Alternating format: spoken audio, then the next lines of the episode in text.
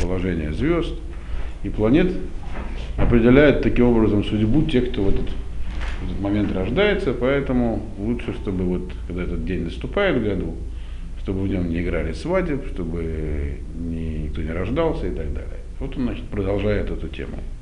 Иов. Значит, девятый посук. Килос агар далтей э, битнех ваестер амаль мейнай. То есть этот день, почему он плохой, говорит, потому что он не запер, далтей битни, есть не запер он двери живота, написано моего живота, но имеется в виду тот живот, из которого он вышел. Э, Ваястер а, Амаль Мейнай. И скрыл э, труд или трудности от глаз моих. Прочтем сразу десятый. Лама лом миреха мамут, мибетен яцати вейгва.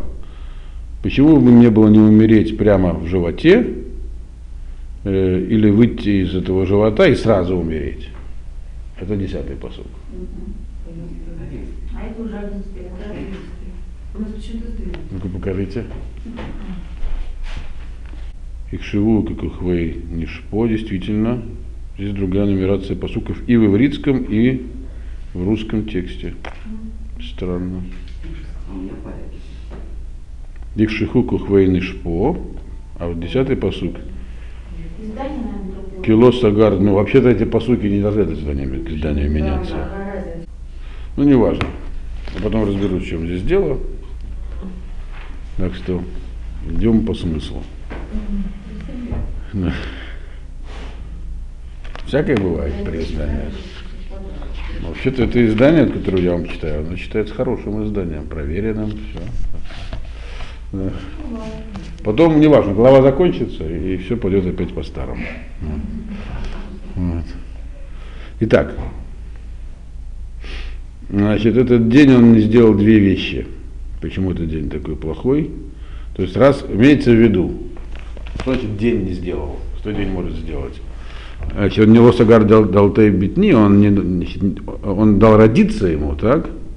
Вестера Мальмейнай. И когда родился он, как здесь, сейчас минуточку, то есть он этот день не, не дал ему родиться, потому что, а если бы он не родился, тогда бы у него не было всех этих трудностей и несчастий в жизни. Вот на что написано в этом посуке. Да.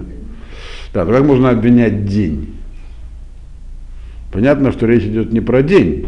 Он, что Йов говорил, что все зависит от Мазаля. Так, Мазаль, вот как это там сказать, как на небе звезды сложились, так и родился. Но так надо было сделать так, он говорит, что в этот день ничего не рождалось хотя бы. К чему ее ведет? Так.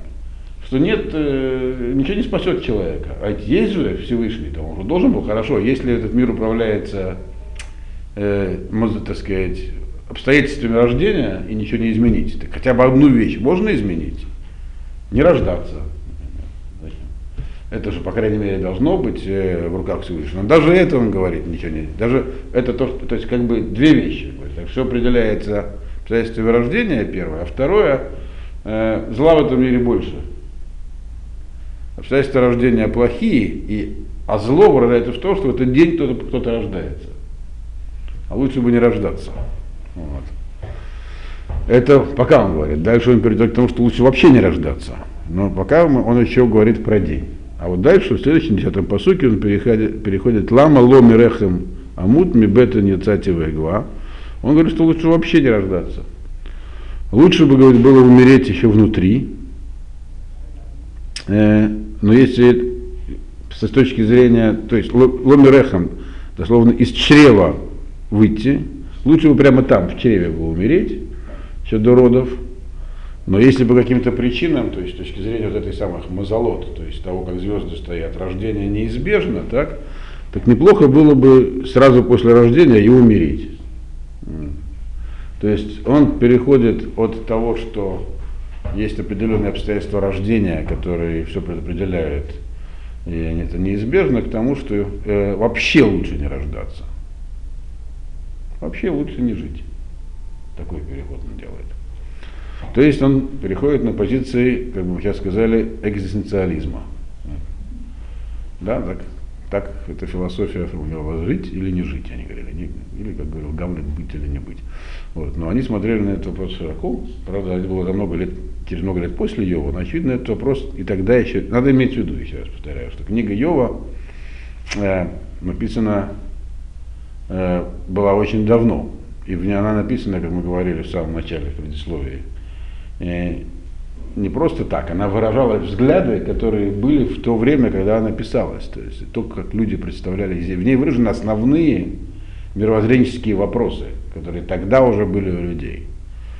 Что, еще раз нам показывает, что ничего нового нет. Э, насколько давно мы тоже это проходили, вы помните, да, что в общем-то написано, что записал ее Маша Рабейну, и как сказал вам, в прошлый раз вам объяснял, э, Ибн Эзра, что Маша Рабейну, скорее всего, даже не записал, а перевел ее. То есть она существовала до него. С какого-то языка. Хорошо. Значит,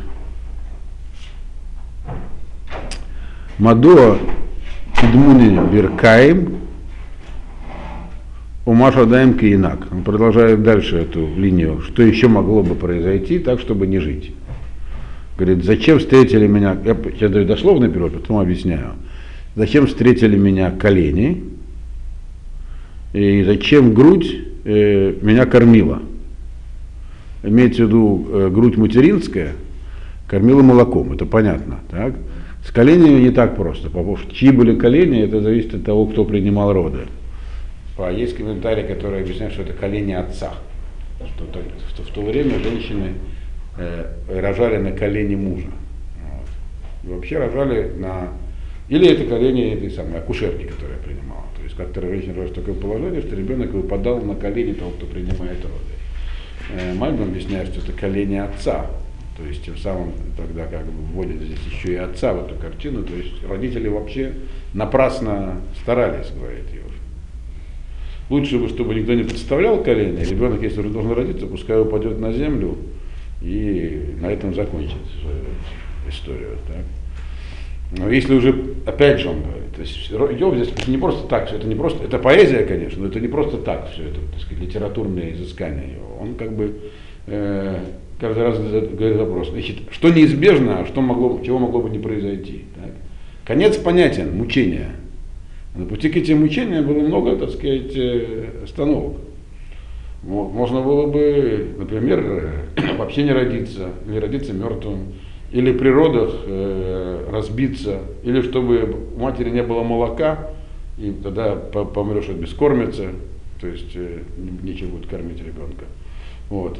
А почему этого не происходило? Почему? Потому что так и суждено было, все, все предопределено. Звезды сказали, так выстроены были, что родишься, и тебя, и роды твои примут, не разобьешься, и будешь здоровым, так сказать, выкормят тебя молоком.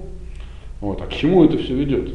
То есть он говорит, на, я говорю, на каждом из этих этапов могла бы вмешаться божественная воля, это все прекратить. Если все равно все это для того, чтобы человек зло взяло в свои руки. Зачем? Есть много возможностей было от всего этого как бы уйти. Значит, Киата Шахавти, а что было бы, если бы умер? Он описывает такую, так сказать, утопическую картину смерти. 12-й посуг, или у вас может он 13-й, я не знаю. Киата шахафтевый шкот, ешанти аз енохли. Тогда бы я лежал бы в покое, спал бы я и было бы мне хорошо. То есть, другими словами, смерть такая приятная вещь, особенно когда не надо было вообще ничего в жизни претерпевать. Прям в младенчестве умереть, лежал бы себе спокойненько, вот, Яшанци военухли. Значит, тишина и покой. У него здесь две этих вещи перечислены. Они тоже неспроста вдвоем, их две.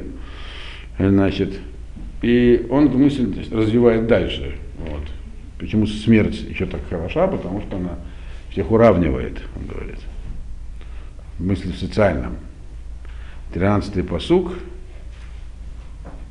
им малахим ваяцей э, арец, э, габуним харавот ламо, прочтем сразу дальше еще один посук, о им сарим Загавлагем, Рамемалим Батейгем э, Кесев. Окенефель, и еще один посук, Окенефель Тамун Ло Игье Кавалалим Лора Уор. Значит, чем хороша смерть, говорит Иов. Ну, во-первых, он сказал тем, что он бы лежал в покое, как во сне, и, и, и было бы ему, был бы от всего, как бы от всего отстранен от всех бедствий. То есть бедствия неизбежны. Так? Так лучше что, что есть, кроме бедствия? Есть покой, отсутствие. Покой это не счастье. Это еще Пушкин сказал, по-моему. Покоя, мол, счастья нет, а есть покой и воля. Так? Вот Йов здесь говорит про покой. Значит, это не счастье. Не нужно говорить счастье. Все равно в этом мире не счастье одни. Поэтому нужен покой. Покой, смерть. Э, и с кем, с кем бы он там находился вместе, он говорит, он перечисляет здесь э, как бы социальную лестницу от и до. Э, и с царями говорит, и с их э, советниками. Не это не их советники, отцы Арец, это те, кто правит землей, дословно советующие земле. То есть, ну, вы знаете, что есть разные формы правления, есть разные, так сказать, правители. Есть цари, есть которые не цари, а просто правители. Там, я вам уже как-то раз рассказывал, это когда мы читали, по-моему, Даниэля, что чем отличается царь от правителя в древности, чем отличался, да? что у царя были обязательно сакральные функции, то есть он был одновременно еще и верховным жрецом, и это называлось царем тогда. И в Древней Греции, в частности, тоже. А правитель, то, что называлось еще словом тиран, оно не имело такого негативного оттенка. Это который просто правитель, то есть он не, не, божеств, не имеет божественной, так сказать, окраски, не сакральное лицо. Не-не, не, правитель. Вот.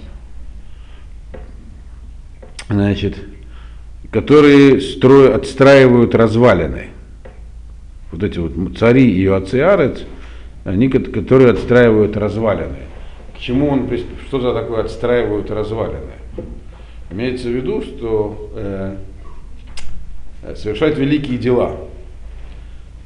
Образ, э, в качестве примера великих дел, то есть их жизнь наполнена действием. Они не, не только строят, но и отстраивают. Это, так сказать, был признан, это, пишет Мальбим здесь, и не только он один, что это был принятый способ, э, э, так сказать, самовозвеличения, оставления по себе памяти, восстановления того, что разрушено. Ну, так сказать, э, да. Так они оставляют по себе память. Mm-hmm. То есть совершают активное действие. Это, это восстановить разрушенное, вы знаете, сложнее, чем построить. Строят на новом месте тут они как бы делают такой тикун большой, то есть в, этот, в этом мире делают вещи, но, но они все равно будут лежать там же. Если ты не родишься, то будет лежать с ними, никакой разницы нет. Как Ирод. А? Как Ирод. Ну, Ирод такой был, да. Вот. Но он, но он, он как раз строил в основном новое Ирод. Не знаю, что он. Но он, правда, храм, да, но вот так он строил много новых городов. То есть это люди, которые оставляют значительный след в истории. При всем нашем негативном отношении к Ироду ясно, что он оставил значительный след. Но если не родишься или умрешь в младенчестве, то как бы никакой разницы нет. Вот. Потому что дальше он пишет, и им тоже всем, все равно в жизни всякое приходится претерпевать, да, всяким этим иродам тоже. Кого он еще в этот ряд ставит? Им Сарим. Или с, э, Сарим это вообще высший административный персонал, министры, чиновники то чиновников в жизни хорошего, они городов не восстанавливают, у них много золота, которых золото, и, и, и заполняют дома свои серебром. Э, слово кесов, серебро, сегодня означает деньги, но вы знаете, что в то время еще не было такого понятия, как деньги в чистом виде, еще не печатали. Э, то есть не, не были пластинки золотые, серебряные, но еще как бы, мы точно не знаем, когда появились деньги в нашем понимании. Считается, что в седьмом веке э, времена Креза, то есть это там до новой эры, естественно. До новой. Да. Малая Азия, но так или иначе э, дополняет то есть, богатство. То есть мы видим, что, сути, эта информация здесь написана, так сказать, э, по ходу дела, но она Понятно, что цари и правители оставляют за себе след в истории, а чиновники богатеют на своих должностях. Вот. Но это, это тоже, так сказать, успех жизни. Вот.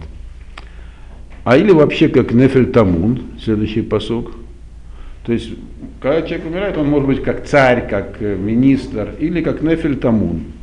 Нефель Тамун это, э, как сказать, скрытый выкидыш, что же имеется в виду, э, тот, э, который не принялся, так сказать, э, яйцеклетка, которая не, как сказать, не сумела, э, хоть оплодотворилась, но не, не удержалась врахами.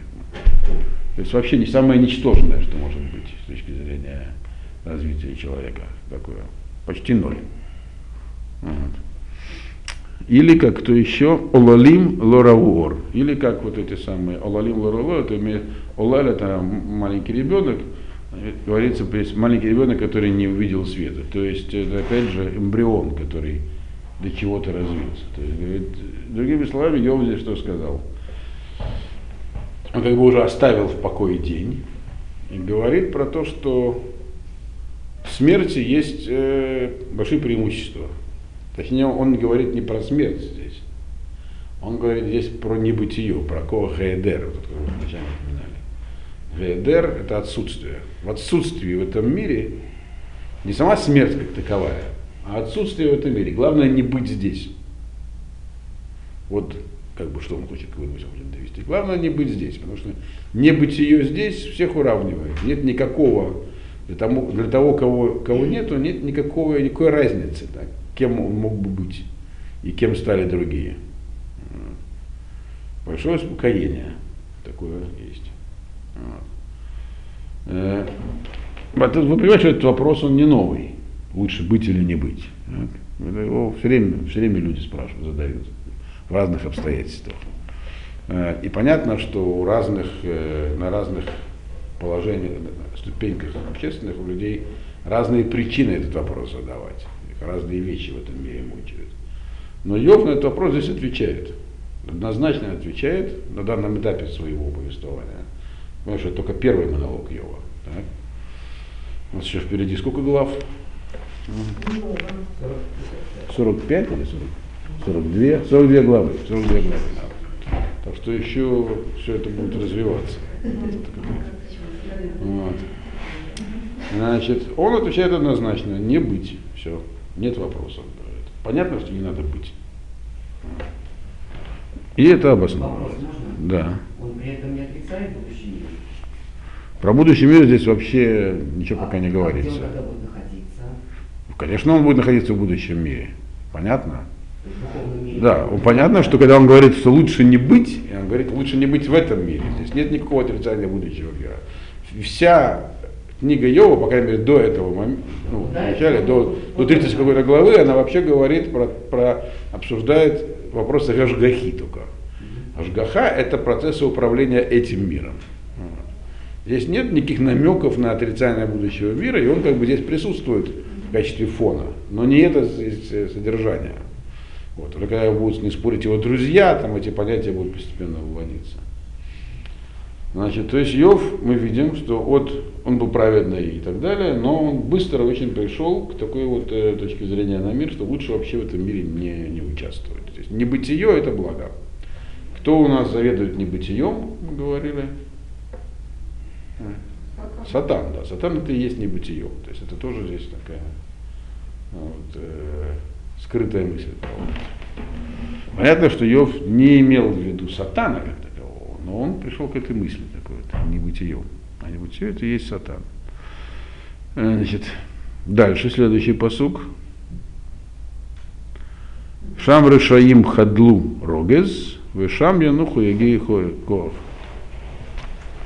Там, в этом, в небытие, в, в нежитие, точнее, в этом мире, значит, у нечестивцев заканчивается гнев, имеется в виду гнев на них заканчивается. Вот. Нет никакой разницы. Э, Вешам Януху Ягейкох. И там отдохнут те, кто в этом мире устал. То есть тот мир, этот мир, где нет ни награды, ни наказания, уже там нечего, там не заработать себе уже ничего плохого, никакой рогез, гнев не возбудить. И те, кто в этом мире был этот самый э, Ягия, то есть старался, что-то делал, бессмысленно совершенно получается по Йову, там он будет в покое. Вот. То есть бытие бессмысленно, поэтому лучше не быть, другими словами. Вот. Эту мысль он до конца, так сказать, развивает. Э, продолжает дальше. Яхат асирим шанану.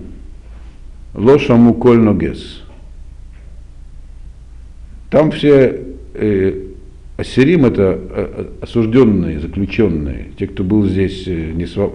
был лишен свободы, там они будут бодры, там им будет хорошо и не услышат голоса надсмотрщика.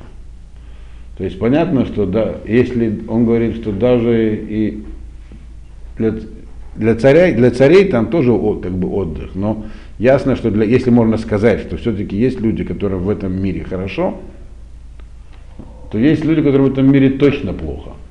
И, и вот их появление на свет уже ничем не оправдано. Ладно, там цари, они будут действительно после смерти, никакой разницы нет. Или если, если бы их не было, им бы не было хуже, он хочет сказать.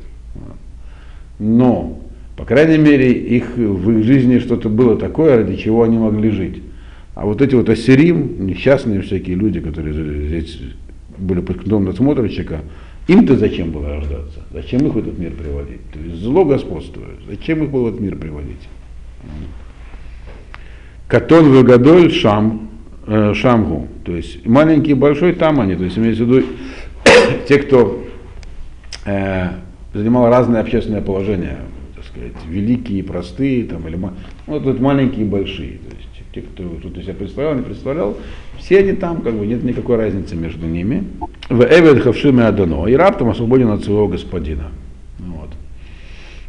Другими словами, для, может быть, господину и тому, кто здесь что-то себя представляет, и есть смысл рождаться, но какой смысл тому, кто катан, то есть к тому, кто катан, это означает, что человек испытывал в любом случае мучение, дискомфорт от того, что он э, был катан, он не, так сказать, э, э, испытывал зависть, возможно, еще какие-то чувства, которые, в общем, жизнь делают неприятной и мучительной.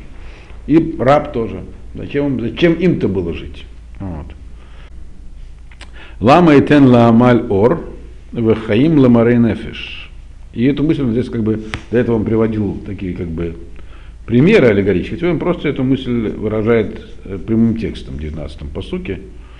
Значит, зачем было выпускать этого осужденного на труд, на, тяж, на тяжелые испытания, амаль. Амаль это вообще труд, тяжелый труд. Зачем нужно было осуждать того, кого осуждено, как бы говоря, всю жизнь тяжело пахать, на свет его выпускать? И зачем дать, давать жизнь Морей Нефиш, для тех, кто, чья душа угорчена. Это разные виды э, огорчений. То есть есть люди, которые мучаются этой жизни просто потому, что им тяжело физически и материально.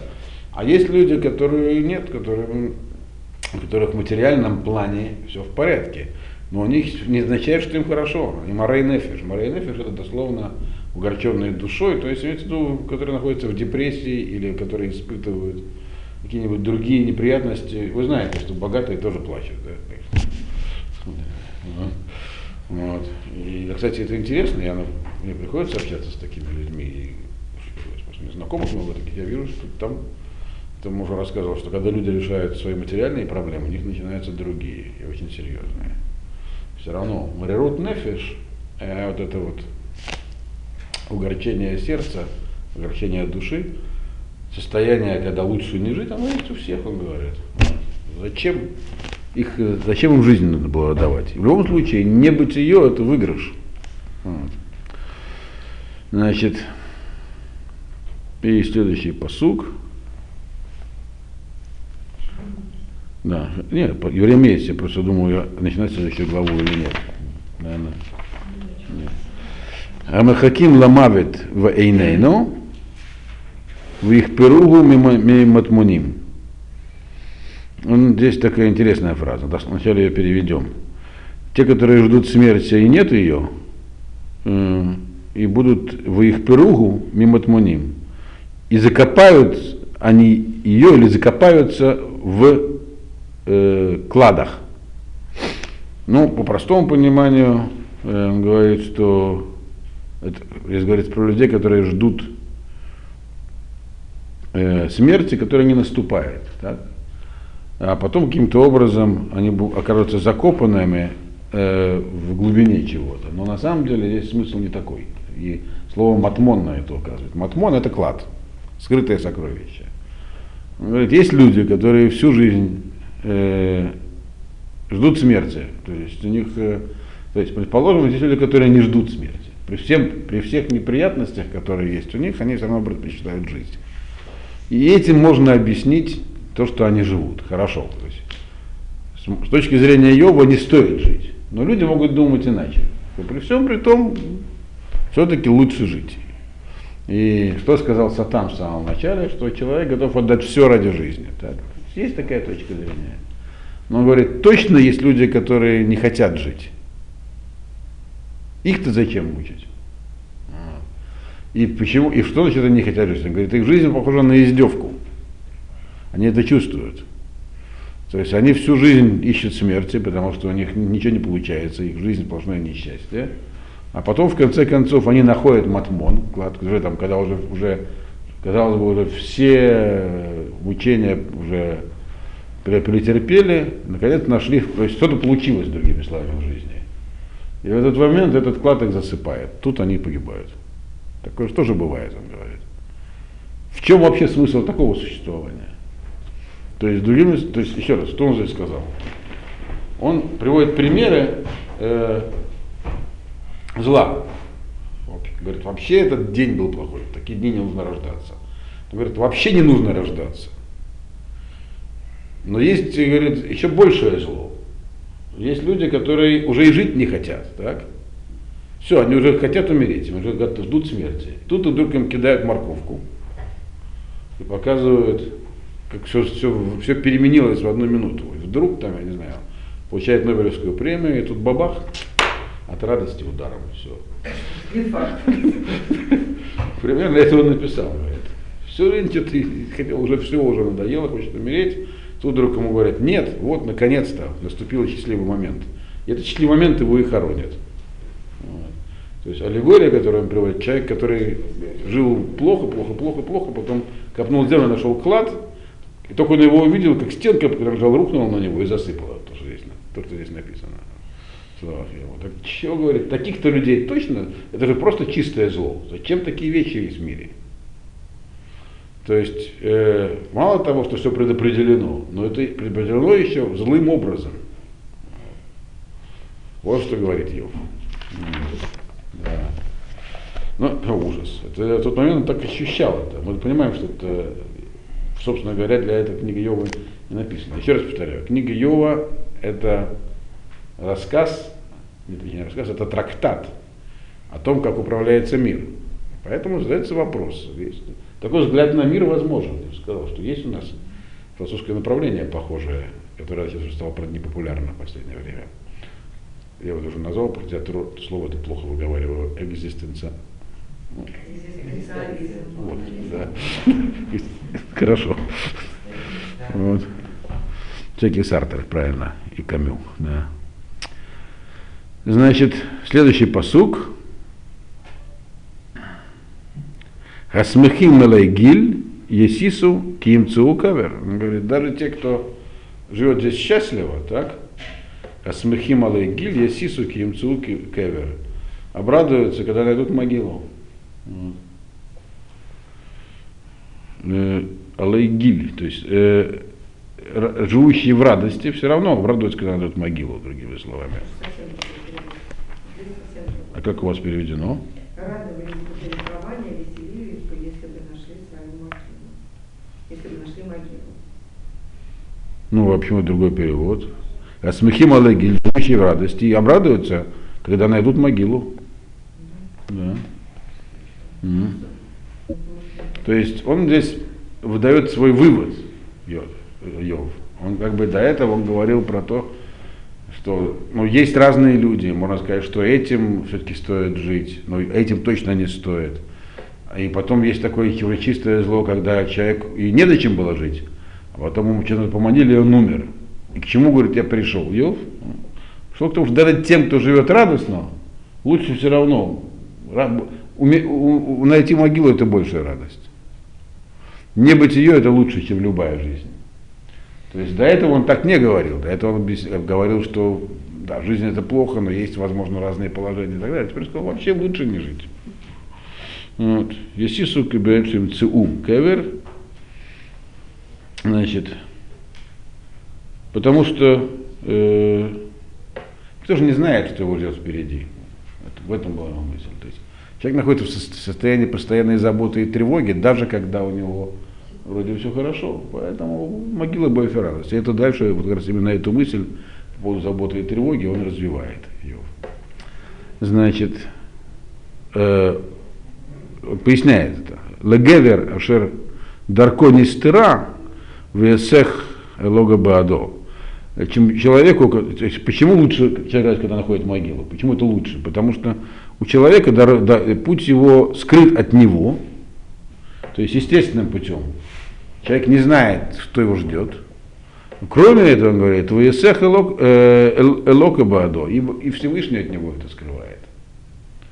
То есть сам человек не знает, и Всевышний скрывает. В чем разница? То есть жизнь человека устроена так, что он предположить не может, что с ним может произойти.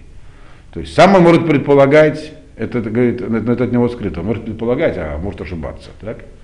Но принципиально все устроено так, что все скрыто еще и сверху. То есть предполагай, не предполагай, жизнь так принципиально устроена, говорит Всевышний, что человек не может вообще на что рассчитывать. Вот. Не только потому, что естественным путем трудно рассчитать будущее, нет никакого детерминизма. Нельзя, взяв начальные условия, э, математически посчитать, э, если принять какой-то алгоритм действий, что будет на выходе. Это, это каждый, кто пытался это делать, даже так сказать, в, в науке, там, где-нибудь рассчитать какой-нибудь ре- э, реакторную ре- колонну, понимаешь, что это невозможно. Вот. Э, Этот расчет ни, ни, ни один компьютер точно сделать не может. То есть человек не может рассчитать. Но он говорит, это еще принципиальный момент. Все- Всевышний скрывает от человека. Грубо говоря, как бы направляет его по ложному пути. Поэтому, поэтому он говорит, это, это как бы пояснение тому, что он сказал до этого, что лучше, могила все равно лучше, не бытие все равно лучше. Там нет этой неопределенности. Значит, Потому, и тут он приводит себя в пример, естественно, как и обычно люди делают. Говорит, килифны лахми анхати, следующий посук это у нас. Э, Килифны э, лахми анхати того, ваитху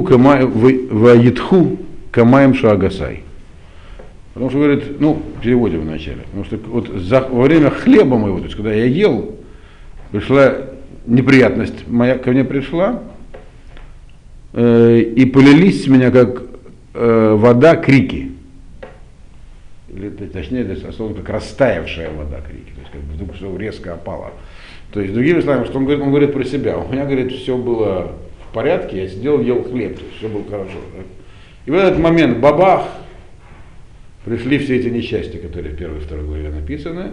Я только и стал орать. С меня как вода полились, с меня крики. То есть от того, что... То есть, другими словами, полная беспомощность человека. Остается только вопить. Причем без всякой надежды, тебя услышат. Так, э, а у меня все было хорошо, говорит Иов. Так не лучше ли было бы вообще, чтобы ничего не было? Э, А дальше он поясняет, что не так все было на самом деле хорошо. Он говорит, кипахад пахадци в Ясани, в Ашер Ягорци Яволи. Так. Лоша лавти, лоша катси, вело нахти в его рогес.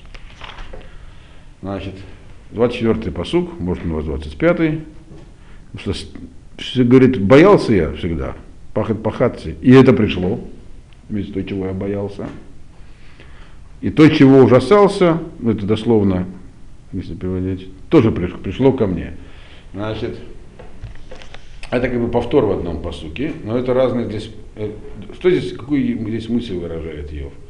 Он говорит, есть предчувствие, и такая, такое действительно был, была такая, так сказать, и сейчас тоже, наверное, есть такая школа мысли, что человек чувствует заранее, что, что, что с ним что-то произойдет. Есть предчувствие. Вот. И некоторые утверждают, утверждали, что это непростое суеверие. Так, можно сказать с точки зрения психологии, что человек потом начинает думать, что он предчувствовал. Иов говорит, есть такое. Я, говорит, всю жизнь понимал, что такой-то... Меня страх терзал подспудный. Не просто же так он, я так старался, он там написано, с чего начинается преступление, что он принес жертву за детей, чтобы все было в порядке. То есть я чего-то боялся и старался, так сказать, этого избежать. А не помогло, это пришло ко мне. И то, чего я ужасался, пришло ко мне. То есть есть разные слова употреблены. Есть слово пахот, есть слово магор. Это и то, и другое означает страх. Вот. Но это, это разные виды страха. Значит, э, пахот это страх э, чего-то неизвестного. А Магор это страх конкретного, чего-то конкретного и все. Магор. Ягарте написано. Боялся тоже. Это разные виды страха. Значит, и тоже происказано, что оно пришло разными словами. Ата и ба. То есть это тоже, когда э, э,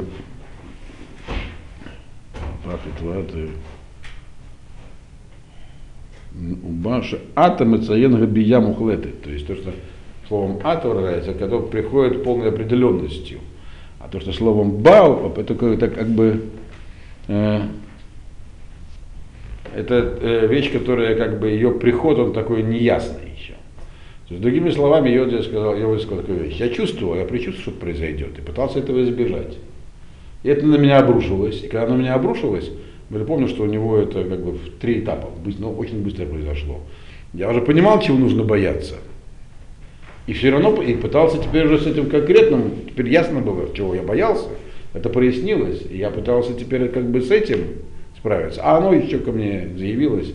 И главное, заявилось так, что теперь я не знаю, что еще ко мне придет. Вот. что он сказал. То есть, другими словами, его говорит, это, да, есть такое, право были люди, которые говорят, что все, все предопределено, предписано, вот как ты чувствуешь там, откуда берется это чувство. Значит, в этом все на звездах записано. Вот сейчас оно на тебя и, и рухнет. Вот оно на меня рухнуло, я стал с этим как-то жить, а на меня еще больше рухнуло. Что еще рухнет, я не знаю. Так пояснил Йов и заканчивает на эту мысль тем, что говорит «Лоша лавсти, лоша кацти, в лонахти, в его рогес». Я, говорит, не успел, по-русски, то есть, не успел я вздохнуть, как все это произошло. Но есть, он три слова употребляет, я не успел не передохнуть, не успокоиться, не отдохнуть, как на меня обрушился весь этот гнев. То есть, э, почему три? Потому что, понимаете, вначале имущество, потом дети, потом он сам. Вот. Все, полная беспомощность. Да. Даже не может быть случайно, он говорит. Значит, это было предписано. Вот Йов с таким крайним пессимизмом посмотрел на, на жизнь э, в итоге своих заключений. И дальше ему начинает возражать э, один из его друзей, Элифаз. Вы рассказали гнев, здесь написано трепет, ко мне трепет. Э, Рогез это, не знаю, это гнев, а не трепет, я бы так перевел. Так что я за профессора Исихона не отвечаю. Но э, и в современном языке тоже означает гневаться на кого-то, И вот брогез это сердиться. Вот. Причем здесь трепет вообще непонятно. Но пришел, на него обрушились этот гнев Всевышнего, как говорили, гнев с неба. Пришел ко мне, он сколько трепет. Так. В конце, я не знаю, не, я уже говорил, что я посмотрел этот перевод Йова, у меня что-то местами совсем непонятно взялся. Вот. Я вот э, с Мальдивом